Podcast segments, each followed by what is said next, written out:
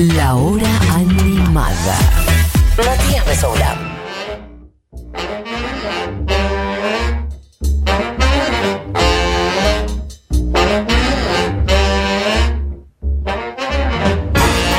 Cuando quedan 15 minutos para cerrar este programa, eh, me gusta que Diego ha traído al señor Chas Mingus de vuelta aquí. Esto ya estaba como cortina hace mucho tiempo, ¿o no?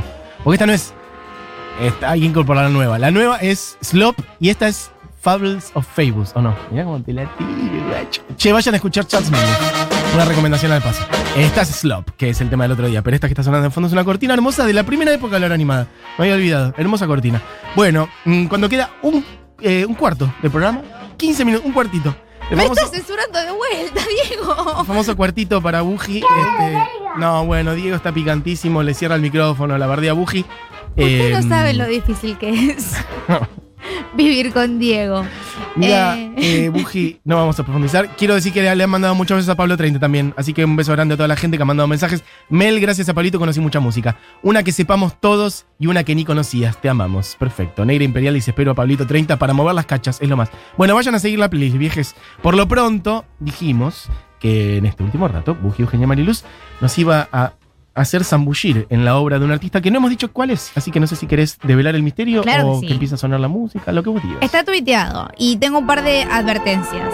Recordarán que hace el año pasado, cuando empezábamos con un montón de columnas acá, pop para viejas, etcétera, presentamos una banda que se llama Brockhampton. Yeah. eh, que es una banda que a mí me gusta mucho. Ha sonado muchísimo este programa. Hasta hablamos con uno de los productores que produjo el último disco Es de Brockhampton porque tenían eh, porque tenían samples argentinos Sí. de diferentes bandas. Entonces es una banda que a mí me gusta mucho. Y quiero hablar hoy, en el día de hoy, de Kevin Abstract, que es su frontman, la persona que creó Brockhampton y que tiene un trabajo solista que es muy interesante. Bien. Mínimo antes de meternos de lleno con los temas, ahora sí, Diego, bancamos un segundo. Sí. Eh, Kevin Abstract es el chico que en un foro de Kanye West, para que tengamos un poco de contexto sobre quién es él, Sí. puso, Chelin quiere armar una banda y todos los chicos de Brockhampton le respondieron, yo estoy, yo estoy, yo estoy, y luego se mudaron todos juntos a una casa en California para crear los primeros discos de Brockhampton. Eso, claro, eso fue Brockhampton. Eso es el inicio impulsado por esta persona. Me encanta que el origen de Brockhampton sea un pibito publicando en un foro, eh, están para una banda. En un foro de Kanye un West. foro de Kanye West. que se van juntando a diferentes estados de los Estados Unidos y se encontraban en California para crear una boy band de rap. Yo quiero decir que las plataformas cambian, pero las maneras son las las mismas. mismas. Hace cuatro o cinco décadas atrás, eh, los músicos, por ejemplo, en Argentina mandaban eh, como avisos, como si fueran avisos clasificados. Estoy armando una banda, no sé qué, me falta un baterista, y así se armaron muchas bandas Así acá se formó The. Killers. Bueno, ok. Acá sí se formó The Killers, o sea, una de las bandas que más vende en cuanto al rock alternativo Hermoso. en el día de hoy. Para que entendamos un poco también la diferencia entre Kevin Abstract y el proyecto Brockhampton, ahora sí, escuchemos a Kevin rapeando en Brockhampton Bien. para que veas lo diferente que es el material solista que viene sacando desde 2016. Acá está como, esta canción justo es agresiva, es una de mis canciones favoritas de Brockhampton. Ok, más gang, más Se llama. Yankee, o sea, como junkie, como drogadicto. Ah, bien. Como enojado. Y tiene una frase en esta, en esta canción que para mí describe mucho lo que vamos a hablar un ratito también. Sí. Que viene ahora. Ah, no. Pero quiero esperar a que lo diga porque conecta mucho con el trabajo que él hizo solista.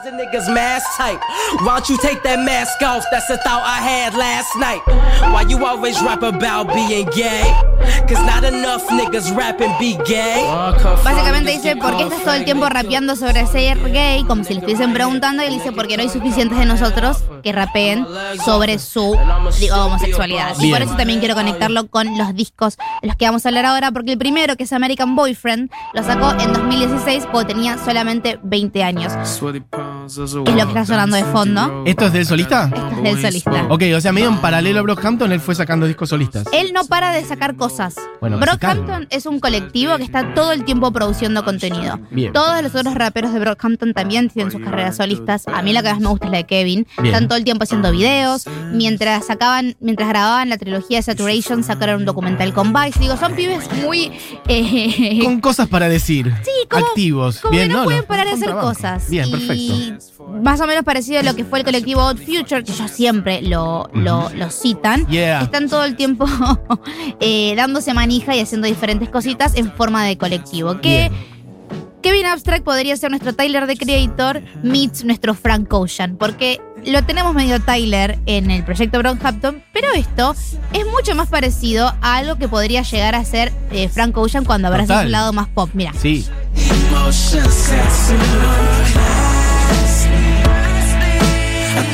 About you all the time. I've waited for you all my life. I need you right here by my side. Esta es la canción que abre el disco. Mucho más abajo. Bueno, esta arranca con una guitarra. La de recién más basada en piano. Ujú. con otras texturas. Digo, la primera que habías puesto de Brockhampton era más pendenciera. Súper pendenciera. A ver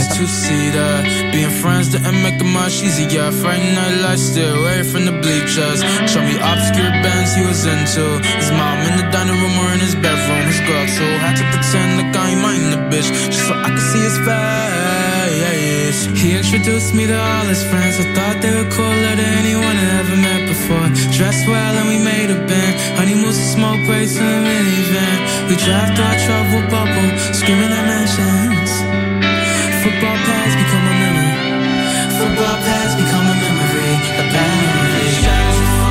Estoy tratando de seguir la letra y me está costando un poco. Se llama, el disco se llama American Boyfriend, dos puntos, A Suburban Love Story, o sea, una historia de amor suburbano. Bien. Y es una historia de un chico que está en alguna de estas eh, secundarias de uno de estos pueblos perdidos de Estados Unidos, o sea, no estamos hablando de California, Nueva York o Texas, No. sino que estamos hablando algo de lo más conocido como el Midwest, que está enamorado de sus compañeros de, de colegio, que le gustan los futbolistas y que llega más o menos una existencia donde también habla mucho de esta idea de eh, no sé qué hacer, estoy como metido en, en- en el closet, mis mamás me quiere, pero es homofóbica y no la Yeah. puedo hacer entender lo que me está pasando, les encantan eh, contar narrativas de chicos gays, excepto que esos chicos sean negros, digo, Bien. es una historia que suena también súper a secundario. Porque este, este sonido podría ser el soundtrack de una película tipo. eh, no me sale la, la, la película que ganó el Oscar, que es tan bonita. Cuando iba a ganar La La Land, que es sobre un chico afroamericano negro también. Ah, uy. No me sale el nombre, me No. sale Moonrise Kingdom y eso no es. Pero. Es que aparte me acabo de acordar. Me sale Moonlight. pero- Moonlight. sí.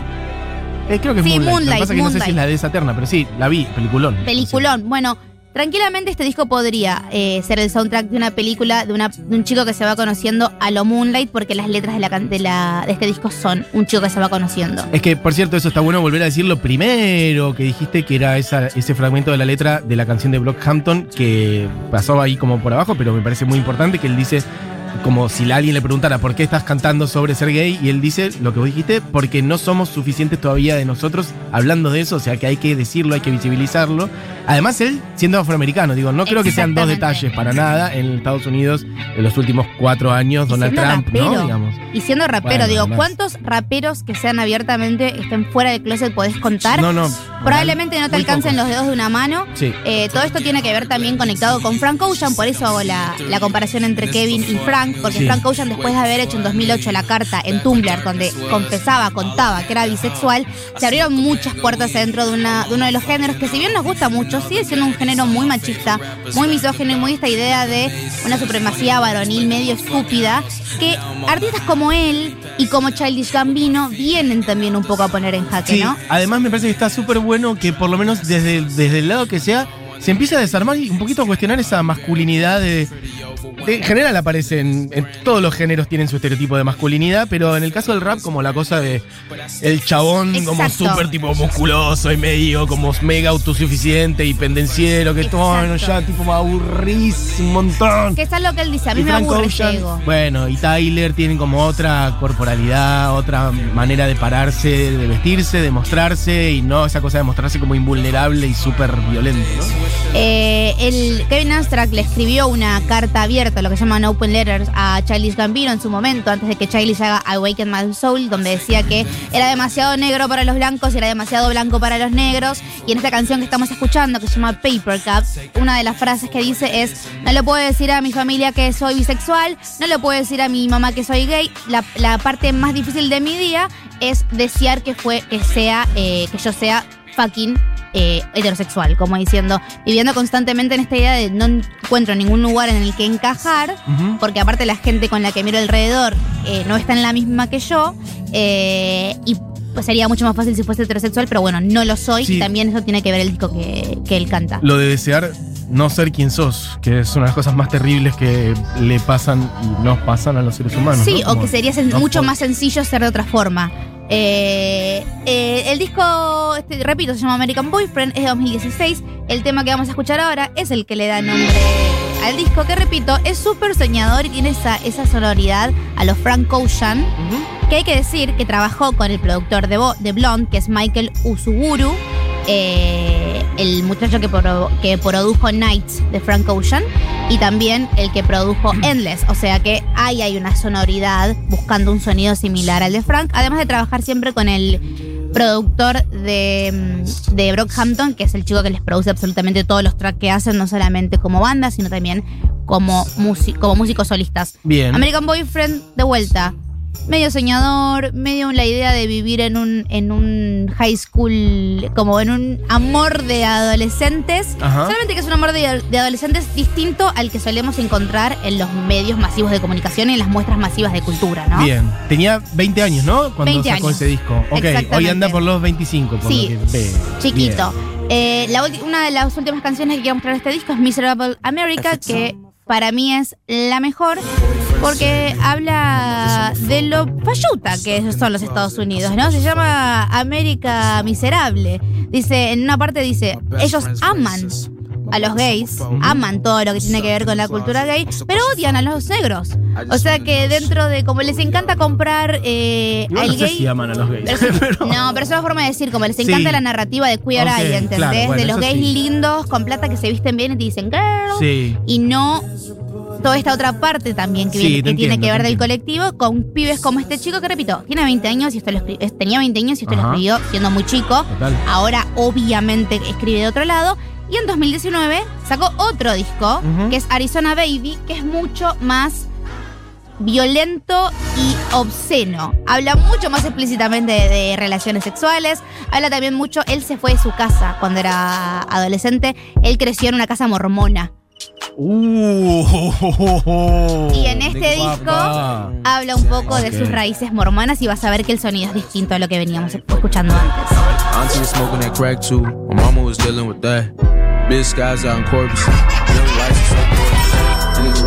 Fortune. I'm still trying to fuck every more man. It's amazing, I'm still searching, y'all. Still rich, man. Fuck the law. Above the law, she above the law. Close the blinds, let the lights go off. Duck low in case the rain saw. And take it all with speed. Más parecido a Brockhampton, Sí. pero distinto al mismo tiempo. Porque la impronta de Kevin para mí como solista es que tiene esta cosa medio popera que Brockhampton tal vez no tiene, tiene más pegado de los, a los- como las raíces del hip hop, también porque son muchos. Ajá. Y son muchos estilos de muchos raperos intentando rapear para un mismo lado, ¿no? Total. Eh, en la canción que estamos escuchando se llama Baby Boy. eh, y básicamente es un disco que escribió estando en su casa, eh, se llama Arizona Baby, ¿no? Como encerrado en la misma calle de siempre. Él ya era bastante más conocido cuando hizo este disco. Es lo último que sacó eh, como en cuanto a, a disco largo, ¿sí? Tiene dos discos, el primero y el segundo. Igualmente vamos a cerrar la columna con el tema que sacó la semana pasada, que tiene un tema nuevo. Si querés podemos pasar a la próxima canción que se llama Big Wheels. Che, me encanta. ¿eh?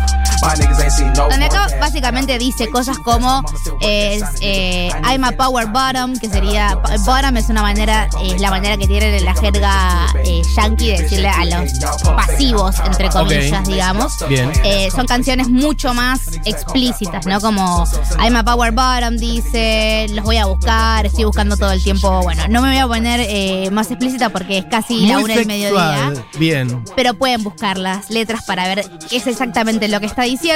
También dijo que eh, para este disco quería trabajar para producir con Jack Antonoff. Yeah. Jack Antonoff es el productor de Venice Beach de Lana del Rey y buscó un sonido similar a lo que Lana del Rey buscó en esa canción, en ese disco, perdón. Así que pueden ir a escuchar este disco maravilloso. Tenemos Use Me como último de los que quiero decir, Sí. donde se hace llamar a sí mismo como un maricón humeante, un flaming fagot, que fagot es un slur, es una mala palabra, es, una, palabra derogativa. Total. Exactamente, él la repropia de esa forma. Muy fanático de the Creator. Música muy espectacular, etcétera, etcétera. Quería eh, tirar dos, eh, dos líneas al final, que un poco lo que te decía antes, que me parece súper bien que aparezcan otras voces generacionalmente, pero también desde el lugar afroamericano y desde voces, eh, bueno, parados a nivel sexualidad desde otros lugares, como por ejemplo eh, Frank Ocean, el mismo, te recién te decía fuera del aire, Lin Nas también, como desarmando la pose también, el estereotipo, eso me parece espectacular. Y algo que decías antes, eh, linké en un momento, hablaste de Moonlight y después dijiste en un momento que él dice algo como no soy, eh, ni soy suficientemente negro ni suficientemente blanco. Hay, una, hay un diálogo de otra película en el cual también está el mismo actor de Moonlight que se llama, eh, ay, se me fue el nombre, el, creo que es Mahershala Ali, que es un actor increíble Sí. y que está en una película que se llama The Green Book. No sé si la viste No la con vi. Viggo Mortensen. Bueno, mirala, es un peliculón, les recomiendo Green Book.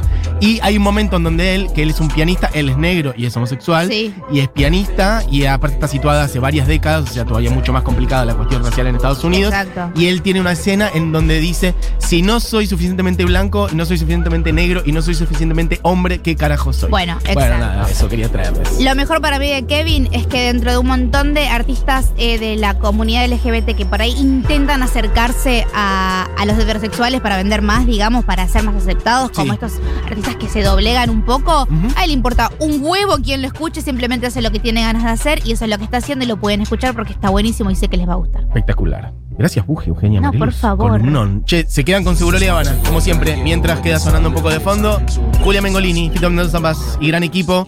Viene con Seguro La Habana como gran equipo. También es el de la hora animada con Diego Vallejos en la operación bye. técnica. El señor Julián Matrazo en la coordination. Yeah, I know. Y producción. Esos botones, Diego. Eh, Buji, Eugenia Mariluz aquí. ¿Crees Mi que nombre- te animen la hora? Bueno, un poco sí. Mi nombre es Matías Mesoulam. Esto fue la hora animada. ¿Y con qué tema nos vamos? Con el que salió la semana pasada, Slow Tie y Kevin Abstract. Slow Tie, un rapero británico que nos gusta mucho, que ha colaborado con Gorilas. Esto es Slugger en mayúscula, lo pueden gustar y si les gusta, nos avisan y lo pasamos más seguido. Bueno, vamos con eso, chiques. Tengan un gran día y un feliz día de la amiga. Beso grande. Esto fue la hora animada. Adiós.